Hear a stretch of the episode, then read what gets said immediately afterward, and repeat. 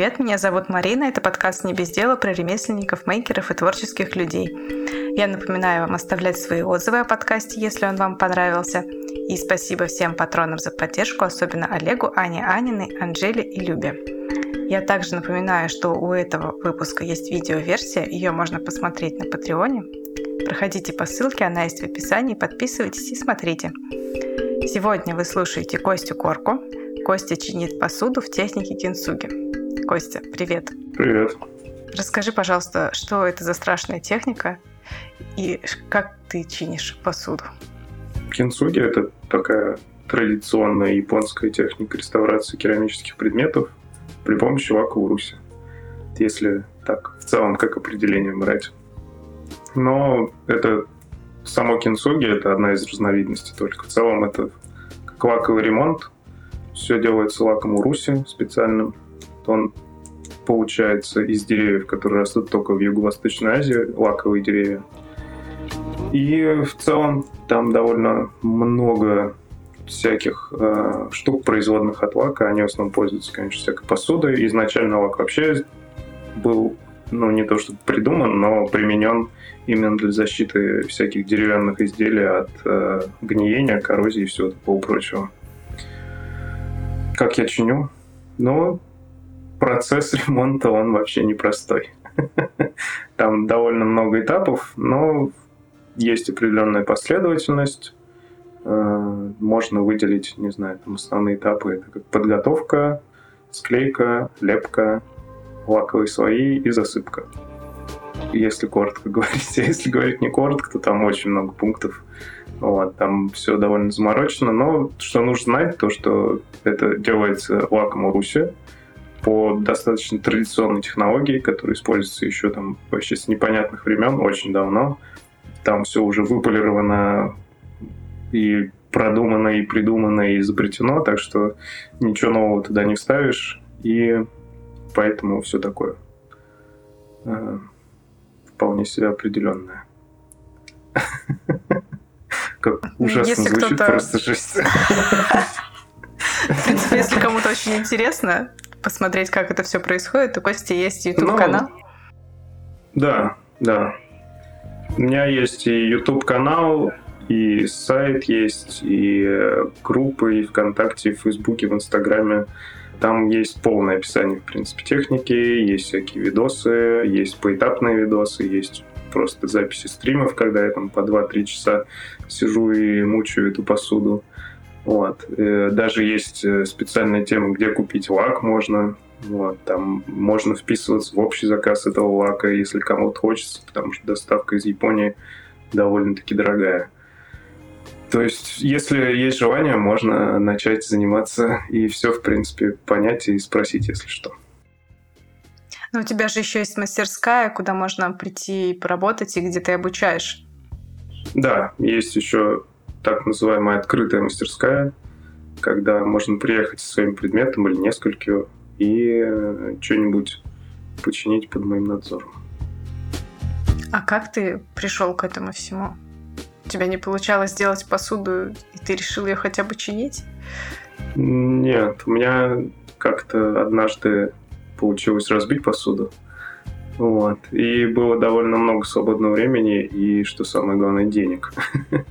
Вот. И я начал искать, как можно бы починить посуду, чтобы можно было ей потом пользоваться. И, в принципе, там долго-долго искал. В русскоязычной части интернета вообще ничего по этому поводу не говорили. Потом я очень долго вспоминал, как называется эта вот техника японская, кинцуги. Э, нашел, нашел мужика, который живет в Японии. Ну, то есть основной проблемой стал языковой барьер. Вот, потому что в основном все японцы, которые этим занимаются, они, собственно, на японском, они в каких-то локальных своих группах, в сообществах, им совсем не хотелось тогда, когда я начал этим заниматься, куда-то выходить из них. Вот. Но я нашел американца, который 20 лет живет там в Японии и, собственно, этим занимается. Вот. Он, у него был магазин на эти, и сейчас есть, кстати. И он выкладывал видосы, где он просто сидит и делает что-то, ничего не объясняя, просто там что-то что-то что делает. вот. Я, в общем, заказал у него набор И долго-долго пытался что-нибудь тоже повторить, чтобы начало получаться.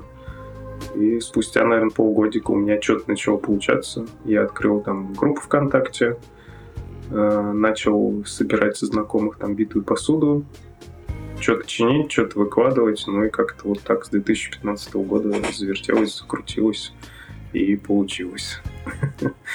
Но до сих пор все равно каждый, каждый ремонт это некое обучение потому чему-то новому, потому что нужно всегда посуду пьется по-разному. Есть, конечно, определенные паттерны, но всегда все по-разному, потому что вся посуда разная, бьется по-разному, нужно по-разному к ней подходить, и к визуальной части тоже. В общем, каждый предмет — это обучение. Но и в целом мне понадобилось, это, наверное, два с половиной года на то, чтобы понять вообще, как это работает. Когда, ну, при том, что я этим уже занимался. Слушай, получается, то есть ты самостоятельно находил этот путь, ну, без ну, каких-то да. теоретических знаний, кроме видео, которые без объяснений. Да, да. Но в основном это, конечно, была практика. Угу. На 90%. То есть я что-то чинил, потом смотрел, проверял, развалится, там не развалится, что вообще получается, как так делать, какие техники, какие свои ну, в общем, практика. Практика, практика, еще раз практика. Вот. На каком-то моменте было очень тяжело, хотелось бросить, потому что ничего не понятно, спросить не у кого. То есть вообще ничего не понятно. Ужасно было. То есть в тот момент ты не задумывался, что, возможно, стоит начать параллельно учить японский? Я задумывался, но, но не начал. Э, ну, в общем, да, было тяжко, но как-то вот получилось э, материалистически к этому подойти. И в целом я продолжил, более-менее что-то узнал еще. И вот продолжаю этим заниматься. Блин, ну это очень круто, если ты еще и сам все, я даже ну, не подозревала. Ну, фак- фактически, да. Ну, как бы все равно там, благодаря этому мужику, основному Дэвиду Пайку, вот. Но потом, как бы, можно получить от него некое представление, но какие-то нюансы и все остальное, которые очень важны, потому что такая, тут очень много заморочек, потому что лак, он как бы, ну, он живой. То есть это сок дерева, это, по сути, не знаю, очень похоже на каучук. Вот, и по способу добычи, и по свойствам нет, наверное. Но, в общем, он, во-первых, не хранится долго, потому что он постепенно как бы в нем все умирает. Вот. А еще он там иногда капризничает, иногда там не сохнет, иногда что-то еще происходит. Вообще непонятно абсолютно. И поэтому, да, в основном практика.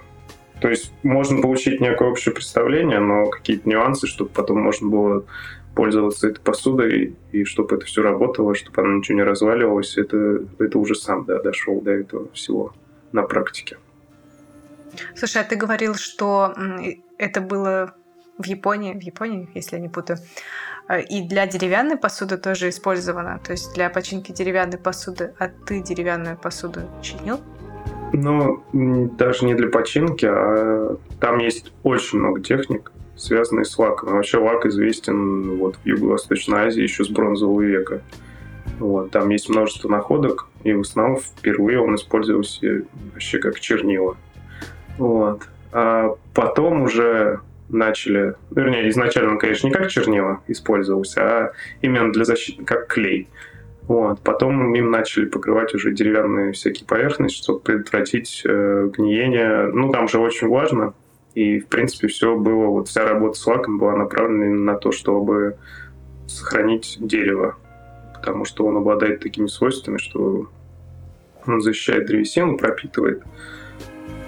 И там есть и когда производят, например, посуду из дерева, потом ее покрывают. Есть некоторые техники, когда полностью из лака делается какая-то посуда.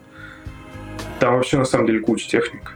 Не только на то, чтобы достичь какого-то определенного визуального эффекта много техник, но и много техник, связанных с тем, на какую основу наносится лак. То есть, да, это может быть там либо дерево, либо металл, либо вообще полностью все из лака, либо из ткани. Там лак — это такой древний 3D принтер в целом, потому что из него можно сделать все что угодно. И, в принципе, ну, деревянную посуду я не делал, я делал вот лаковую. Но и то не посуду, а какие-то небольшие штуки, потому что это не просто. Это кажется так, что типа вот, ну вот прям взять и такой бабах чашку сделал. На самом деле нет, конечно. Эм, я в тот момент, когда я это пробовал, я еще, наверное, так сильно не умел, как сейчас. Сейчас я тоже не очень много умею. Но, в общем, я делал там какие-то чахе. Эм, это такой, такая посудина для знакомства с чаем. Эм, делал всякие небольшие кольца, брошки. Ну, в общем, такие какие-то не крупные вещи, а вот японцы и китайцы, они умеют там гарнитуры из него делать, прям всякие шкафы с отделкой перламутром, там какие-то абсолютно космические, конечно, вещи. Страшно представить вообще, сколько у них труда вложено. Я не представляю, как вообще можно из, из лака, ну, хотя, с другой стороны, из смолы это не, не что-то похожее. ну, вот украшение. Ну, что, О, господи, я забыла, как она называется. Янтарь? Эпоксидная, эпоксидная смола, вот. Ну, примерно, да. да. Ну, то есть лак при застывании правильном, он образует такой вот биополимер. То mm-hmm. есть э, и некоторые его составы можно там формовать, можно резать, можно что угодно с ним, в принципе, делать, получая желаемый результат. Ну, то есть, да, это несколько похоже на эпоксидную смолу по способам применения, наверное. Mm-hmm. Но примерно, да, наверное, да. Но только лак там выдерживает э, до 100 градусов Цельсия, он там безопасен при контакте с пищей, ничего из него там не выходит, не уходит, он полностью инертный и не растворяется вообще ничем. Его слабое место — это ультрафиолет. Ну, то есть э, как посуду его вообще без проблем использовать? Ну да, то есть вот в Японии, в Китае очень распространены всякие лаковые посудины, которые в быту используются очень много. Там подносы, чашки для риса, чашки там для супов, для чего, палочки для еды лаковой. То есть, ну, у них очень много этого всего. Интересно. Надо погуглить. Можно зайти на сайт. Там есть, э, там есть отдельная статья, как раз-таки что-то вроде типа виды, виды, виды. Не помню. Ну, в общем, там как раз про техники. По-моему, про лаковые техники, обзорная статья. Там вот так указаны, в принципе, такие основные какие-то техники. Там и про бамбуковую всякую посуду, и про просто чашки, и про все остальное. Плюс я как-то делал тоже ВКонтакте статья есть, типа инстаграм аккаунты, на которые я подписан. Ну, она как по-другому лаковые мастера, по-моему, современная она называется. Там вот то, что у меня в инстаграме, на кого подписан, за кем я слежу, там вот люди, как раз-таки занимающиеся в современной Японии современным лаковым искусством. Там тоже какие-то невообразимые вещи и, не знаю, от всего чего угодно до всего чего угодно. Это просто какой-то новый делают. мир. Это да, это, это действительно новый мир. Это практически безграничные возможности для творчества. Офигеть. Слушай, а ты мне уже успела немножко рассказать, что кинцуги — это что-то связанное с золотом, чего я не очень поняла. Расскажи мне, ну, пожалуйста, при чем тут золото? А, сам термин кинцуги, он как бы состоит из двух частей. Кин — это золото в узком смысле, в широком металл, а цуги — это соединять, скреплять. Соответственно, само кинцуги — это такой узкий термин для предметов, которые починены при помощи золота. Ну, то есть, вернее, сказать, что финальный слой у них — это золото визуально, который виден. А так еще есть множество разновидностей. Вот. Для, в принципе, общий термин, описывающий ремонт, это уруси цуги. То есть уруси — это вот сам по себе лак, а цуги — это снять, скреплять. То есть вот урусицуги — это общий термин для всего лакового ремонта. А уже из него выходит там, например, гинцуги. Гин — это серебро, то есть это ремонт, который завершен серебром. Кинцуги — золотом. Но есть еще всякие разные иероглифы для всех остальных металлов, но я их не знаю. А зачем вообще нужно, нужен финальный слой? То есть просто для красоты или у него какая-то еще есть назначение? Ну, вообще, в принципе, это вот чисто визуальное. Mm. То есть это вот чтобы подчеркнуть ремонт. Потому mm. что по ну, такой некой сложившейся традиции по философии повреждения не заслуживают. маскировки, а наоборот становится неотъемлемой частью предмета. Потому что, например, предмет, когда разбивается, он, по сути, перестает собой быть. То есть была чашка, она разбилась, она уже больше не чашка, она уже просто куча осколков. Но если ее собрать воедино, это, по идее, будет та же чашка, но она уже тоже как бы не та. На ней будут вот эти вот швы, которые при, ну, как я считаю, при правильном ремонте, они становятся центральной частью композиции и как бы органически вплетаются в предмет, и в том числе получается, что вот история, при которой чашка там разбилась, она точно так же органически вплетается в историю всей этой чашки. И она продолжает как бы жить уже своей жизнью, но уже она как бы и не такая одновременно тоже. Получается, это уже новая чашка, просто с привычным немножко тебе узором, ну, частично. Ну, не, не вполне, не вполне. Она одновременно и новая, она и старая тоже. Диалектика. Интересно. То есть, получается, если у посуды не хватает какого-то кусочка, то, в принципе, это не проблема. То его можно, ну, то есть лаком это место залить. Ну, если ну, не, не да. хватает осколка. Да, ну, можно хоть, не знаю, вот если будет одна ручка, например, можно из лака сделать всю остальную чашку. Главное вот. уметь. Ну да, главное уметь, главное правильно все это сделать, чтобы этим баном еще пользоваться можно было. А так у меня есть ремонт, когда, например, вообще не было ручки. То есть есть кружка, а ручку отбили, потеряли. Вот новая лаковая ручка вполне себе легко делается. Ну, mm. как легко. Не легко, конечно, но в том плане, что это можно сделать. Вот. Был, есть чашка тоже в ремонтах, где она там типа с раскопок. В общем, раскопки от браковки какой-то старой печи китайской. Там есть только, ну, сектор небольшой, то есть где-то там, не знаю, градусов наверное, 50-60 есть, а вот 40% чашки отсутствует. Тоже я сделал весь оставшийся кусочек. Даже больше, там, наверное, 50 на 50. Но это было сложно, конечно. это, это совсем не просто делать, тем более, что лаком. Он там имеет свои тоже особенности, которые не позволяют прям сразу взять и все сделать. Нужно постепенно, потихонечку идти. Это очень долго. Я эту чашку вот делал блин, не знаю, больше года, наверное. О, настолько долго? Да, как бы это звучит долго, но там из-за того, что лак натуральный, у него довольно большие экспозиции именно в сушке. То есть он должен долго стоять, сохнуть. Особенно, ну, все опять-таки зависит там от предмета. То есть, если, например, толстый предмет, он, естественно, будет mm-hmm. дольше сохнуть, потому что там свой лак больше. Если заплата большая, то она тоже будет дольше сохнуть, потому что там площадь поверхности большая, она долго высыхает. Эм, а так, как бы и сушки долгие, и работы над предметом много, и ручки кривые, и нужно переделывать что-то. Где-то что-то не додумал, где-то что-то не сделал и надо заново начинать, допустим. А заново Я начинать так... это каким образом, если лак уже подзасох, например? Он э, не выдерживает температуру больше там 100 градусов. Можно просто а. сварить предмет, он отстанет. И все тогда. Вот. Хотя он не считается обратимым материалом и не подходит для музейной реставрации, потому что он все-таки довольно сильно влияет на структуру предмета. Он впитывается, куда-то там залезает, подлезает. Плюс э, методы его обработки они не позволяют очень нежно им пользоваться, чтобы совсем там не травмировать какую-то часть посуды. Ну, то есть можно разобрать легко и начать заново. Просто берешь, начинаешь заново. Ты вот там, не знаю, полгода уже чинил эту чашку, потом понял, что все неправильно, давай заново. Легко. Почему бы нет?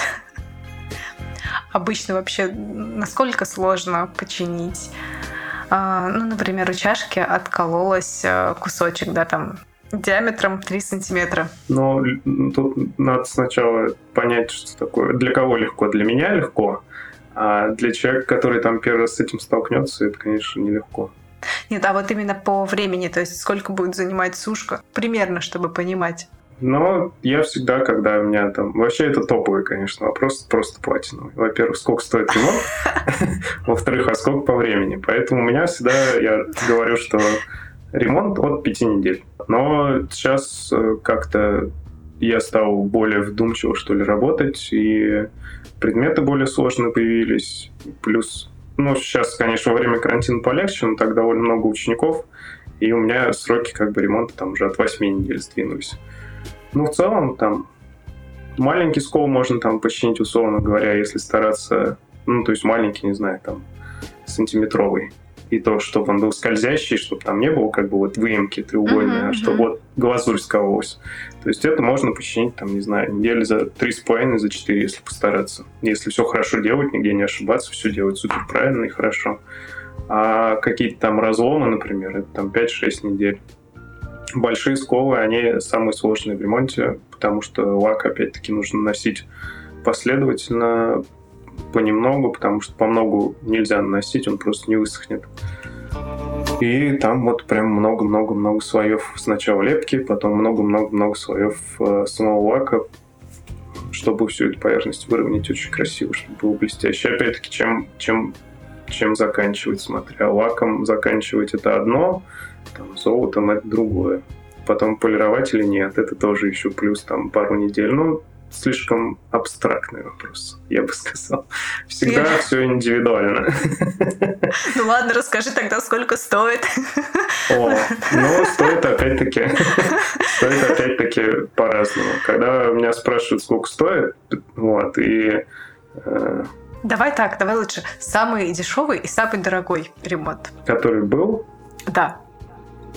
Ну, самый дешевый, это, наверное, рублей 300. А самый дорогой это, ну, около 50. Ого, это же насколько должен быть дорогим предмет? Что это было? Тут опять-таки, смотря с чего исходит человек. То есть для некоторых э, ценный предмет не значит дорогой предмет. Дорогим в смысле не просто дорогим ну, по цене, человека, а, да. а дорогим в том числе для тебя, ну, для заказчика. Ну, для человека, да. да. Ну, по-разному бывает.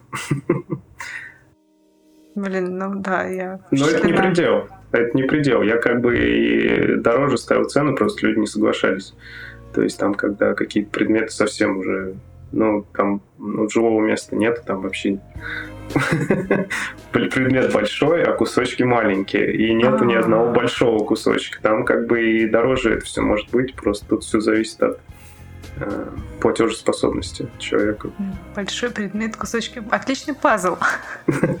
Но да, это такие пазлы для взрослых, на самом деле, потому что периодически приходят совсем какие-то битые предметы, а мне, чтобы оценить стоимость ремонта, мне надо сначала собрать его и посмотреть вообще, что происходит. И вот как-то, я помню, даже в сторис у меня было, когда я сторис в инсте, я выкладывал просто, как я распаковывал посылку с предметом. Там был такой кофейник большой, ГДРовский. Ну, такие фарфоровые, большие, с таким длинным носом загнутым. Вот. И кофейник, как бы он, ну, он такой крупный, большой, а коробочку прислали вот такую вот. И он туда поместился. Там вот вообще, ну, там живого места на нем не было. Еще оказалось, когда я его собрал, оказалось, что там очень многих кусков просто нету. И вот я, конечно, намучился, пока его собирал. Это было очень сложно. Но в итоге собрал ничего. Я хотела спросить про самый интересный проект, который у тебя был, но ты уже рассказал про чайник и вообще много всего интересного, поэтому я решила спасти тебя от еще одного банального вопроса. Но если очень хочется, то рассказывай. Интересная была французская шкатулка, вот, которая была похищена из э, одного из дворцов во время Парижской коммуны. И потом какими-то непонятными путями оказалась вот э, в России. Это фарфоровая, в смысле, шкатулка? Да, фар фарфоровая mm-hmm. шкатулка. Она так очень очень барочно выглядит. Как бы и история, то, что это про бабушки досталось э, человеку, и плюс то, что он ее два раза разбил. он сначала разбил как бы дно, нет, сначала он крышку разбил, сдал на ремонт, а потом, значит, поставил на полочку все это дело, она у него год стояла, а через год полочка отвалилась и разбилось дно. Это фиаско.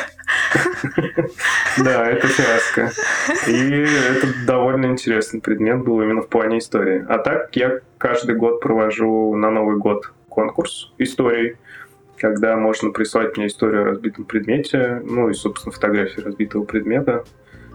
И я потом выбираю лучшую историю, дарю бесплатный ремонт.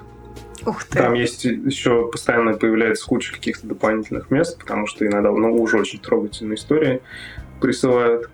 Э, и прям слезы вышибательные. Я прям такие прошу, мне такие присылают. Блин, это вообще что-то такое. Я, видимо, пойду искать этот пост.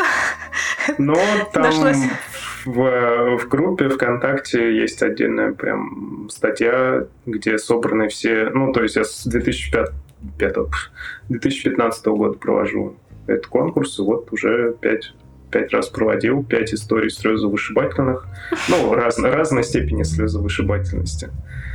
Плюс еще всем участникам там я даю скидку на ремонт, и там тоже некоторые решают все-таки починить.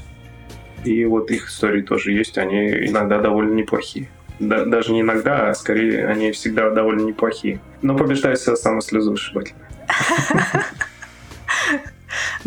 Я даже ссылку оставлю на этот на обсуждение, да, там или пост, что. Да, статья, статья. Статья, да, статья. Да. Чтобы все почитали. Так что зайдите, посмотрите. Я думаю, что мы, в принципе, закончили с основной частью. Можешь, пожалуйста, рассказать о нескольких проектах, которые тебе нравятся, или просто которых хочется поддержать? В общем, есть э, как раз вот эта чайная, куда я постоянно езжу, где у меня такая некая штаб-квартира московская. Это чайная дело мастерская. Они находятся в Армянском переулке. Очень здоровские ребята. Я их называю чайная, в которой живет дракон. Потому что у них там раньше жила игуана огромная, которую они выпускали гулять вот, прям по чайной. Вот, и она там такая чаповая. Вот, прикольная. Потом к сожалению, от старости она умерла, они сейчас завели нового дракона себе. Но как бы все равно для меня это чайная с драконом. У них очень много предметов, которые я чинил. Можно просто на самом деле к ним прийти и посмотреть, как это вживую выглядит. Это вот самая кинцуги, непонятная, японская. Потом есть э, мои добрые соседи, прям в Сергием Посаде, которые делают всякие разные блокнотики. Ну вот, и они прямо сейчас развернулись по полной, у них там свой мини-цех. Они, в общем-то, делают кожаные блокнотики, всякие разные абсолютно, на все, что хватает фантазии. Они называются Птаху. Блокнот на заказ. Они тоже есть там ВКонтакте в ссылках. Есть мой замечательный товарищ э, Владимир, который как раз-таки рисовал логотип мне и в целом помогает в плане дизайна и внешнего вида на него ссылку я не могу дать, потому что у него ничего нет, он сумеречный житель. Но ему огромную благодарность все равно хочу сказать, потому что он много помогает. И в целом визуально, как все выглядит у меня, это во многом его заслуга. И он может не переживать о битых, о битой посуде, видимо. Ну да, он ее просто выкидывает. Но не всегда. Но не всегда, конечно. Спасибо большое. Ссылки на всех я оставлю в описании. Ссылку на Инстаграм Кости я тоже оставлю в описании. Загляните, посмотрите.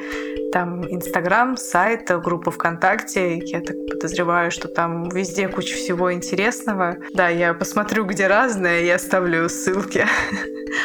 все какие есть. Спасибо всем, что дослушали подкаст до конца. Я напоминаю вам оставлять отзывы. Также напоминаю, что у подкаста есть видеоверсия у этого выпуска. Ее можно посмотреть на Патреоне. Ссылка в описании. Подписывайтесь, смотрите. Спасибо всем, пока. Всем спасибо, пока.